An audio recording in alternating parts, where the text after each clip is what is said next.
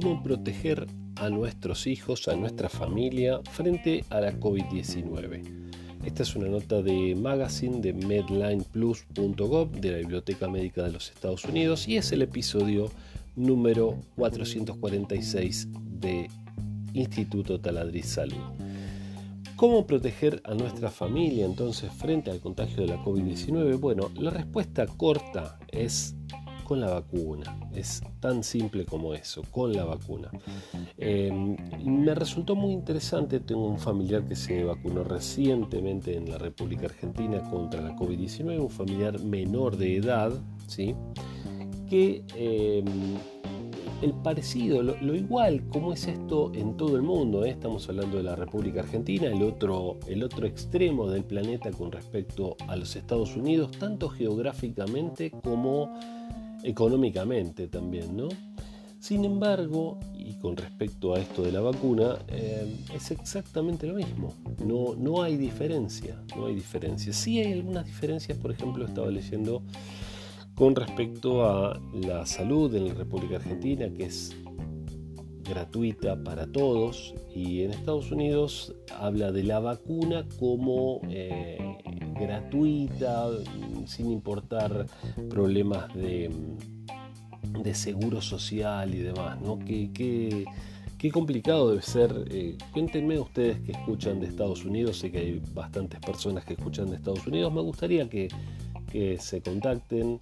Eh, ya saben que tenemos un canal de Telegram donde se llama Instituto Taladriz ese canal y también bueno, nos pueden seguir en TikTok, Instagram, Facebook, en todos lados nos encuentran como Instituto Taladriz y a mí mismo como Sergio Taladriz.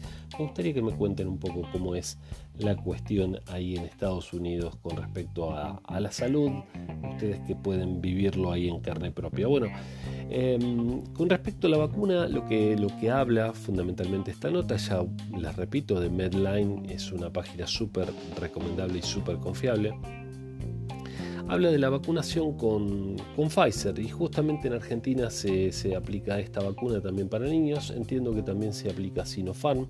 Son eh, plataformas diferentes. Eh, Sinopharm sabemos que está hecha con virus inactivado y, mm, la vacuna de Pfizer con material genético eh, ahí del virus para que nuestras células puedan producir, los ribosomas en nuestras células puedan producir las proteínas S del pico del virus. ¿sí?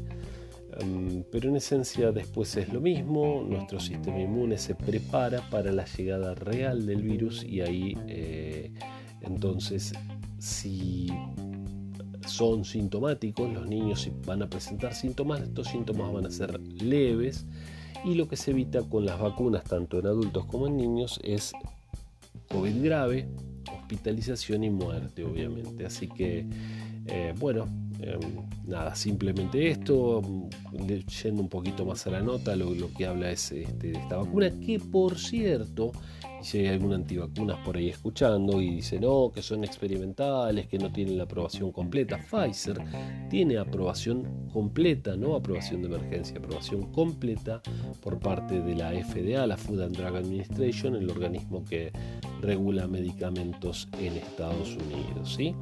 Así que bueno, ni siquiera esa excusa está, disponible. ¿eh?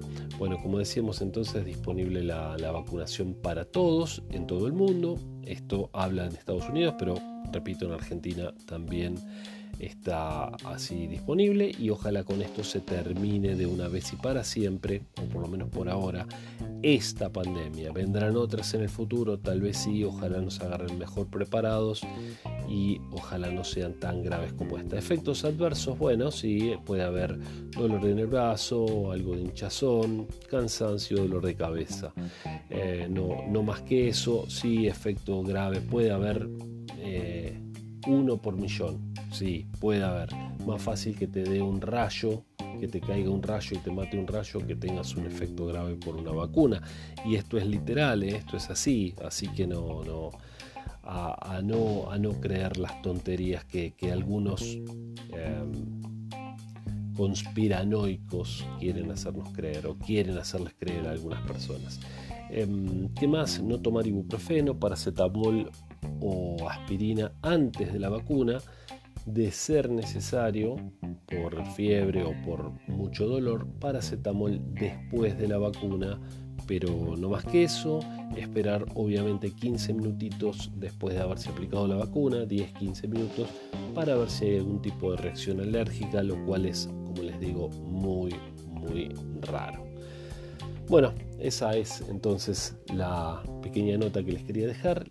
Soy Sergio Taladriz, farmacéutico, fundador, director del Instituto Taladriz. Quiero invitarlos a que se bajen, a que se descarguen nuestra guía gratuita de auxiliar de farmacia de nuestra página web. La pueden encontrar en www.institutotaladriz.com.ar.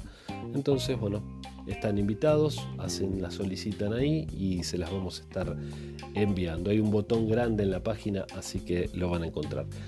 Dejarnos comentarios, opiniones y sugerencias en cualquiera de las redes sociales que nos van a encontrar como Instituto Taladriz.